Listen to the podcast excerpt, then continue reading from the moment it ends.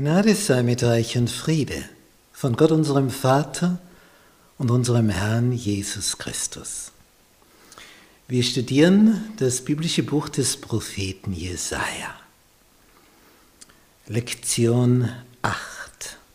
Tröstet mein Volk.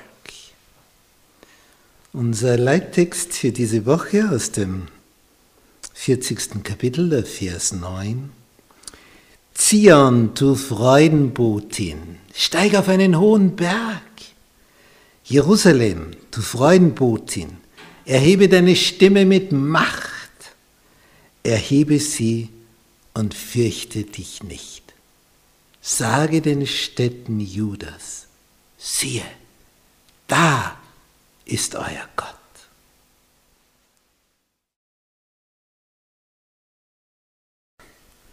Trost für die Zukunft. Das ist eine Überschrift, die mir gut tut in der Seele. Trost für die Zukunft. Nun, was hat Jesaja im Auftrag Gottes an sein Volk für einen Trost?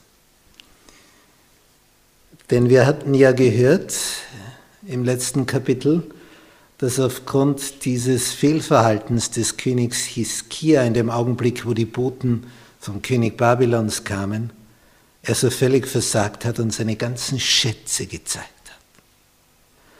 Worauf ihm der Prophet Jesaja mitgeteilt hat: So, jetzt wissen es die Babylonier, was Juda für Schätze hat. Und sie werden wiederkommen, aber diesmal nicht als Gesandte, sondern als Armee.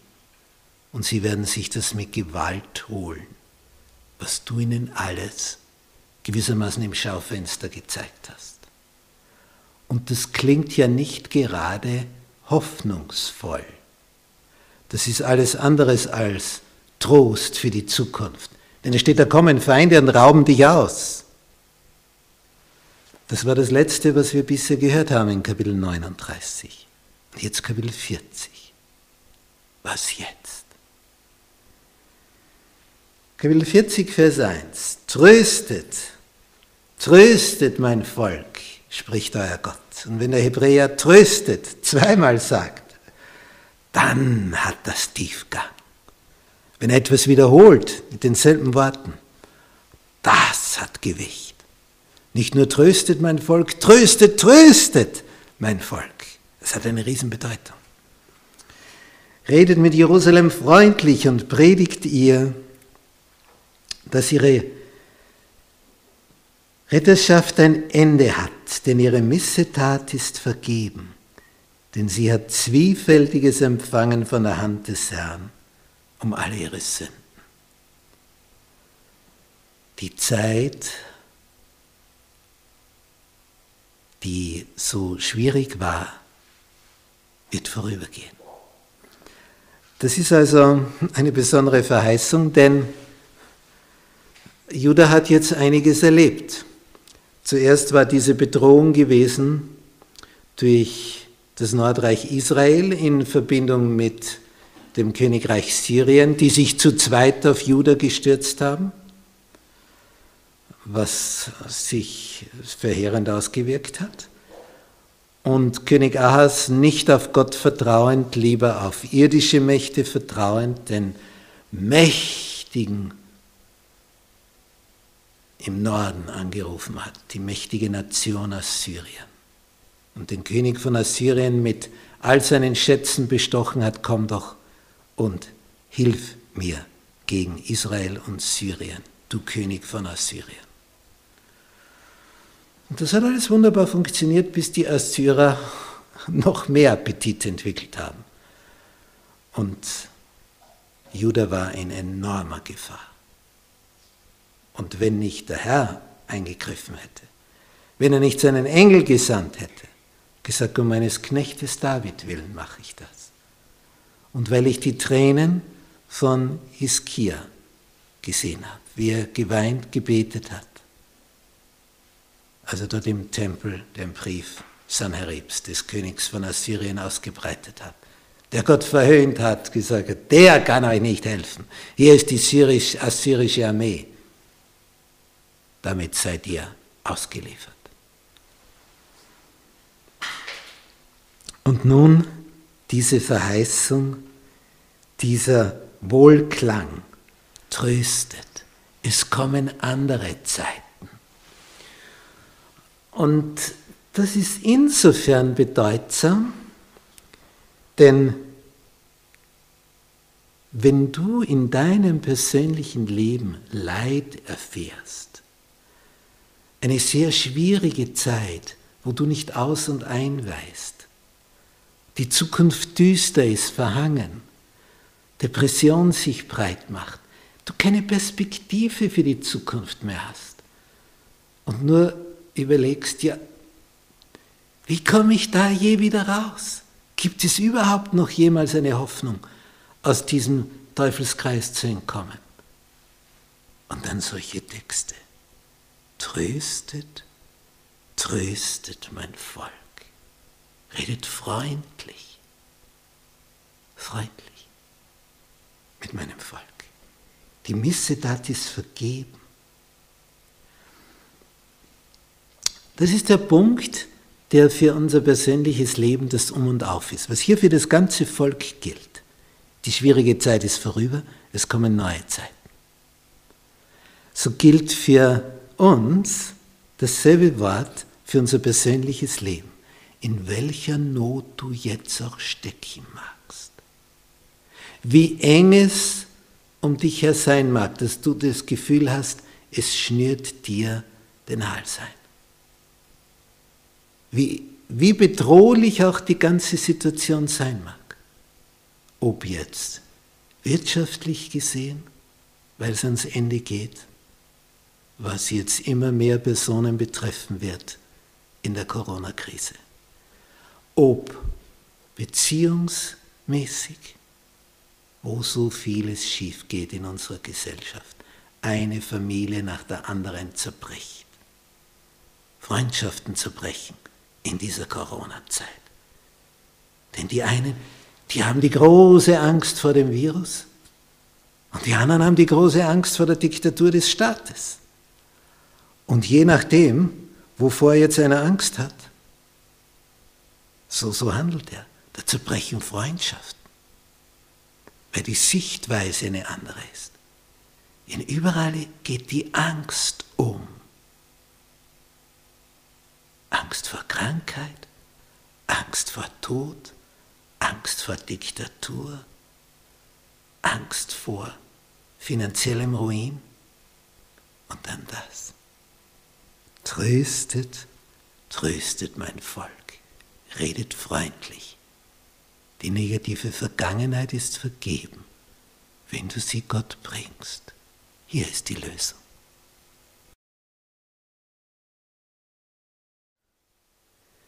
Gegenwart, Wort und Straßenbauarbeiten. Nein, in früheren Zeiten gab es eine seltsame Regelung. Die Wege, Straßen kann man die nicht nennen, die Wege waren so voller Schlaglöcher. Das ging Ständig nur so. Also wenn du da mit einer Kutsche gefahren bist, du bist nur hin und her geflogen, von einer Seite zur anderen. Also das war ein Auf und Ab, ein holpriges, nicht zu vergleichen mit unseren asphaltierten, ebenen Straßen, wo im Frühling vielleicht dort und da mal ein Schlagloch aufbricht und das war's. Also das, das waren mieseste Wege. Und daher, wenn ein Fuhrwerk etwas überladen war, Ergebnis Achsbruch. Und sehr oft fiel dann die Ladung solchen zum Opfer, die da nur darauf gewartet haben, dass da eine, ein Gefährt Achsbruch hat. Aber wenn ein König kam, dann musste man die Straße ausbessern, dass das eben nicht mehr eine Berg- und Talbahn ist, sondern dass das eben wird. Und dieses Bild wird hier gebraucht. Jesaja 40 ab Vers 3, darum auch unsere Überschrift Straßenbauarbeiten. Aber für jene, für jene Zeit besser Wegebauarbeiten. Jesaja 40, Vers 3, es ist eine Stimme eines Predigers in der Wüste. Bereitet dem Herrn den Weg.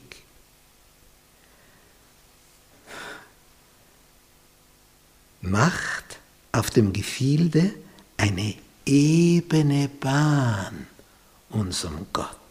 Das sind die Wegearbeiten. Alle Täler sollen erhöht werden und alle Berge und Hügel sollen erniedrigt werden. Das soll eben gleichmäßig werden. Was ungleich ist, soll eben und was höckricht ist, soll schlecht werden. Das ist der Sinn. Denn die Herrlichkeit des Herrn soll offenbart werden. Und alles Fleisch miteinander wird es sehen. Denn des Herrn Mund hat's geredet. Des Herrn Mund hat's geredet.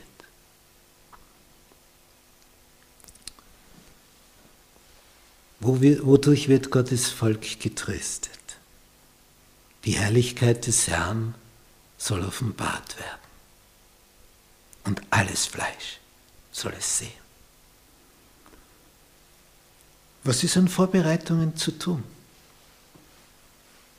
Das soll eben werden. Was so ungleich ist, die ganzen Schlaglöcher, alles soll ausgebessert werden. Es soll eine ebene Bahn werden für den Herrn, unseren Gott. Die Stimme eines Predigers in der Wüste. Wer hat denn das zitiert? Vielleicht Matthäus? Richtig. Und wer spricht das dort? Johannes der Täufer. Die Stimme eines Predigers in der Wüste. Bereitet dem Herrn den Weg, macht eben seine Bahn. Was niedrig ist, soll erhöht und was erhöht ist, erniedrigt werden. Er war der Vorläufer des Messias. Er hat das Kommen vorbereitet. Auf welche Art und Weise? Er hat gepredigt, kehrt um von eurem bösen Wege, beginnt ein neues Leben. Das ist die Vorbereitung, eine Willensentscheidung. Und die das wollten, die ließen sich von ihm taufen im Jordan. Er stand dort am Ufer des Jordan. Diese Ereignisse, die da geschehen sind, die sind als ein Bild auch für die jetzige Zeit. Der Herr wird dir wiederkommen.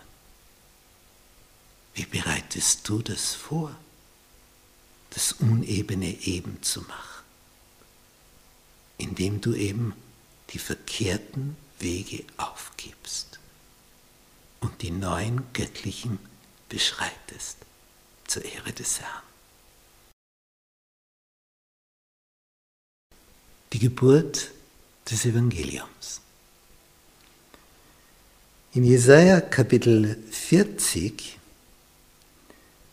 heißt es hier weiter in Vers 9, Zion, du Predigerin, steig auf einen hohen Berg.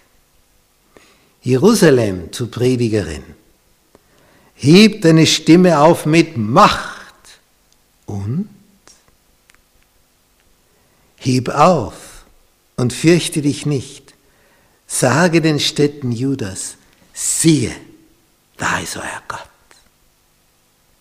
Denn siehe, der Herr, der Herr kommt gewaltiglich und sein Arm wird herrschen. Siehe, sein Lohn ist bei ihm und seine Vergeltung ist vor ihm. Messianisch. Er kommt. Er kommt. Sein Lohn ist bei ihm und er wird herrschen. Seine Vergeltung ist vor ihm. Er wird seine Herde weiden wie ein Hirte. Er wird die Lämmer in seine Arme sammeln und in seinem Busen tragen und die Schafmütter führen. Wir haben hier ein Gemälde. Ein Gemälde vom österreichischen Künstler Maximilian Jantscher, der in der Steiermark lebt. Und hier haben wir einen Hirten, der ein Lamm über seine Schultern gelegt hat. Jesus hat diese Geschichte erzählt, dass am Abend, wo der Hirte seine Herde zählt und sie in die Hürde hineinführt, wo immer nur eins durch hineingehen kann, eins, zwei, drei, und nach 99 ist Schluss, der Wert 100. Eins fehlt. Und der Hirte sagt nicht, naja, haben wir, haben wir ja noch 99. Eins auf oder ab, vielleicht habe ich mich auch verzählt. Nein, der schließt das Gatter. Es ist bereits Nacht, es ist finster. Und er macht sich auf die Suche nach dem einen verlorenen Schaf, was ein Symbol ist für unseren Planeten. Unser Planet ist dieses einzige verlorene Schaf im Weltall, das vom Hirten aufgesucht wird. Hier, auf diesem Planeten, wurde der Sohn des höchsten Mensch. Hier, wir sind das verlorene Schaf. Er sucht uns. Er möchte uns zurückbringen. Und das Bild des Hirten, so wie wir es hier sehen, hier im Hintergrund die Schafherde, sie kennen ihren Hirten. Sie kennen seine Stimme. Und wenn er ruft, dann wissen sie, es ist gut zu kommen. Vielleicht droht Gefahr. Wenn er ruft, dann hat das einen Sinn. Und seine Schafe hören seine Stimme und sie kommen und folgen ihm, weil sie erlebt haben in der Vergangenheit, wenn er mich ruft, dann hat er was für mich. Dann ist es für mich. Ich bin der gute Hirte, hat Jesus gesagt. Der gute Hirte lässt sein Leben für die Schafe. Er wirft sich selber in den Kampf, so wie ein Leibwächter sich in den Schuss wirft, damit er getroffen wird und nicht der hohe Regierungsmensch, der Präsident oder wer immer. Ich bin der gute Hirte. Ich lasse mein Leben für die Schafe. Er stirbt, damit du leben kannst. Dieses Bild kommt immer und immer wieder. Und Jesus jammerte es, als er die Menschen sah. Denn sie waren wie Schafe, die keinen Hirten haben. Keinen. Und es jammerte ihn. Das tat ihm weh im Herzen. Als er sah, wie wie hilflos sie alle miteinander waren. Und da kann einfach nicht zusehen und bringt sich ein.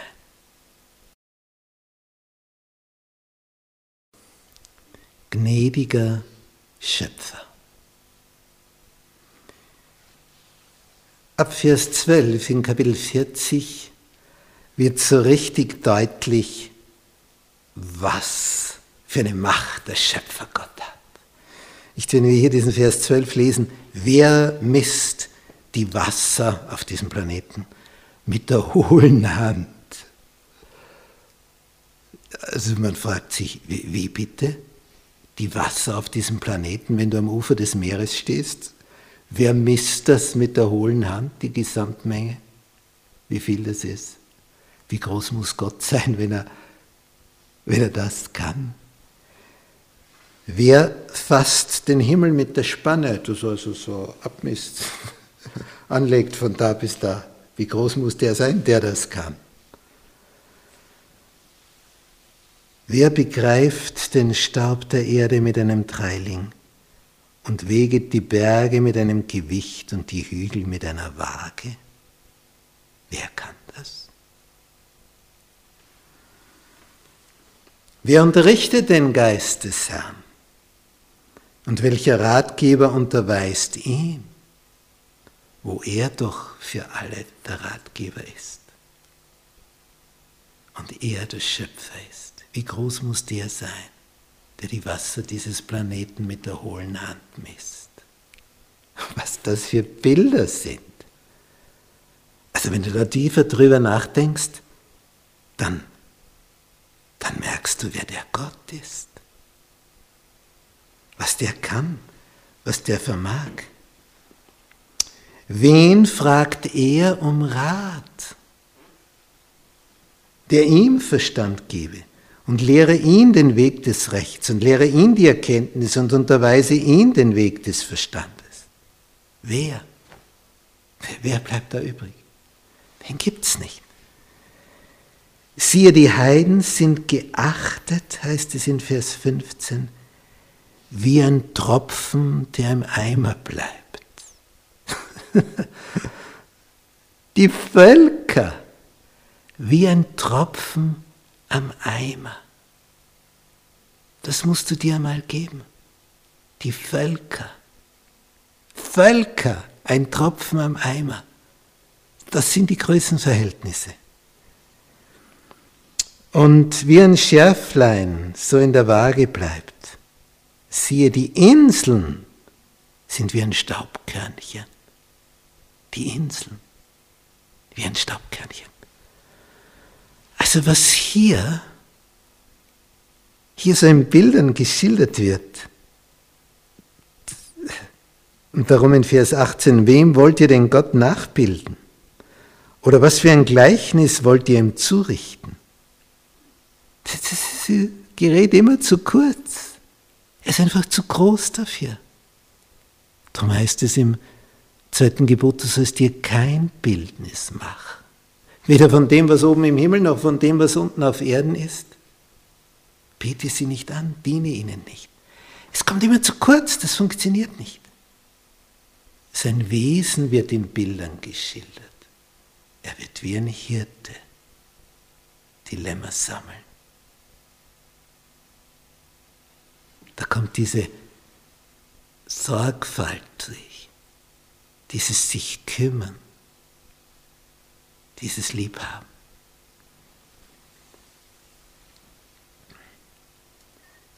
Und alles andere, was ist es? Aber dann kommt eine seltsame Frage in Vers 27. Warum sprichst du denn Jakob und du Israel sagest, mein Weg ist dem Herrn verborgen? Und mein Recht geht vor meinem Gott vorüber? Wie, wie kannst du das denn sagen? Er, der sich so um dich kümmert und der sich so um dich sorgt, warum sprichst du so? fragt Gott. Warum machst du das? Weißt du nicht? Hast du nicht gehört? Der Herr, der ewige Gott, der die Enden der Erde geschaffen hat, wird nicht müde noch matt. Sein Verstand ist unausforschlich. Er ist immer präsent, der muss nie schlafen, nie rasten, nie ruhen. Der ist immer voller Power, voller Kraft und Stärke. Ja, weißt du es nicht? Hast du es nicht gehört? So wirst du gefragt.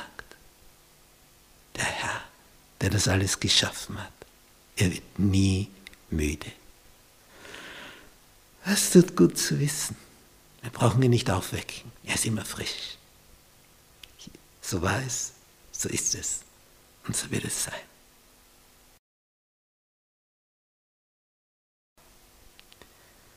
Das Problem der Götzenverehrung.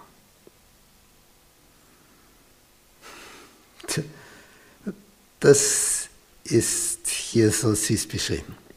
Jesaja 40, Vers 19. Der Meister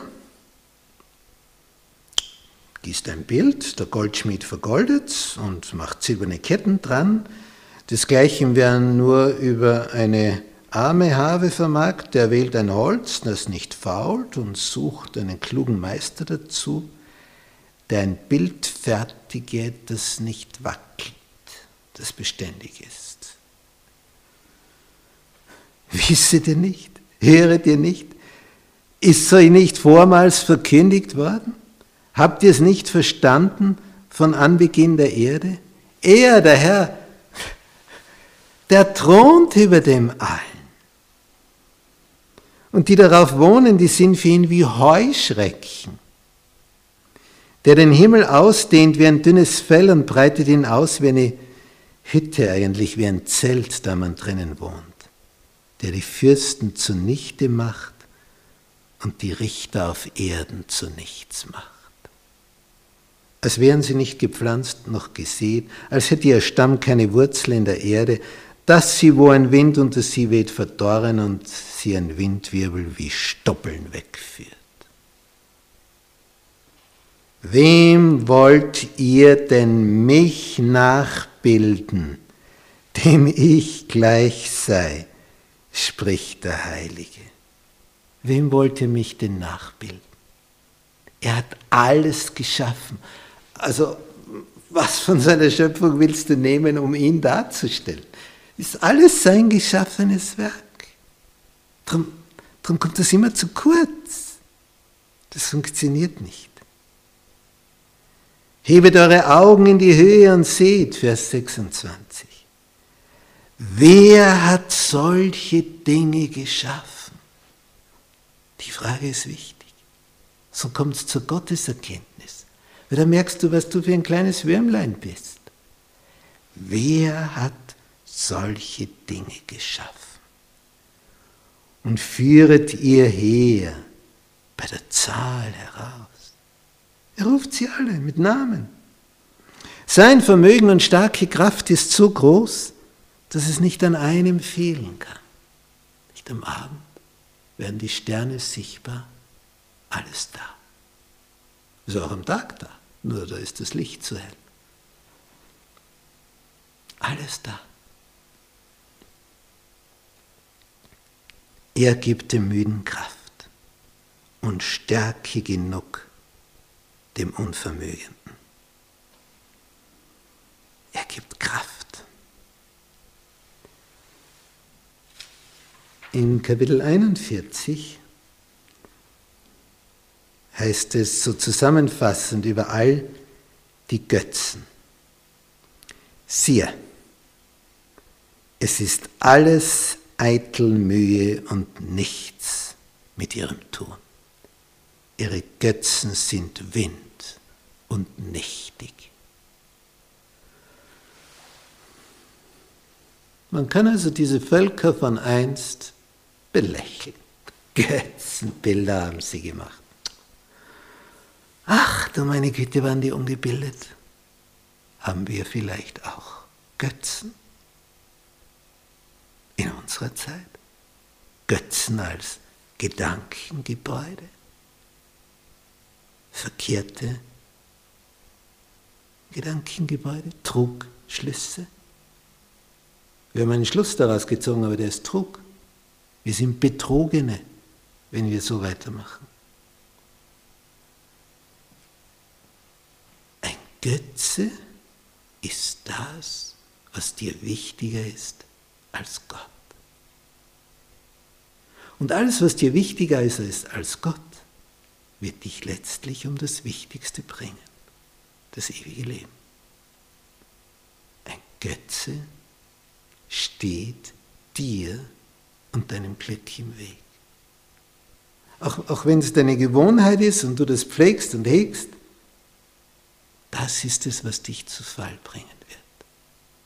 Darum sagt Jesus, trachtet zuerst nach dem Reich Gottes und nach seiner Gerechtigkeit. Dann wird euch alles andere dazu geschenkt.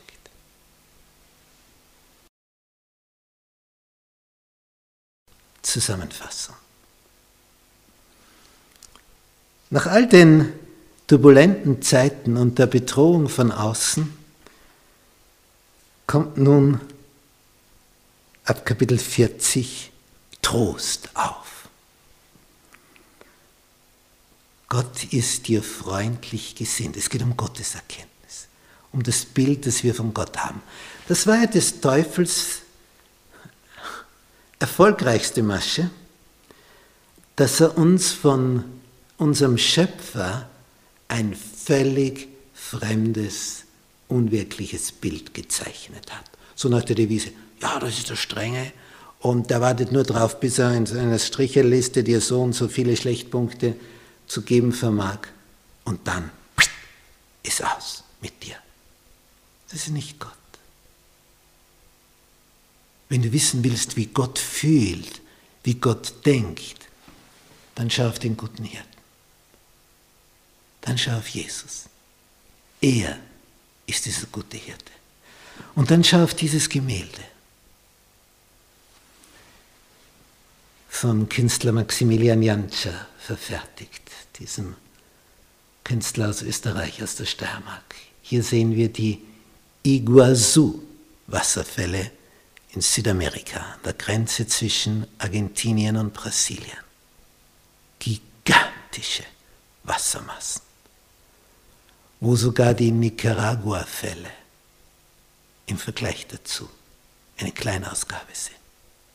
Solche Wassermassen, die hier hinunterstürzen, die du über 100 Kilometer hörst, dieses Donnern des Wassers, enorm.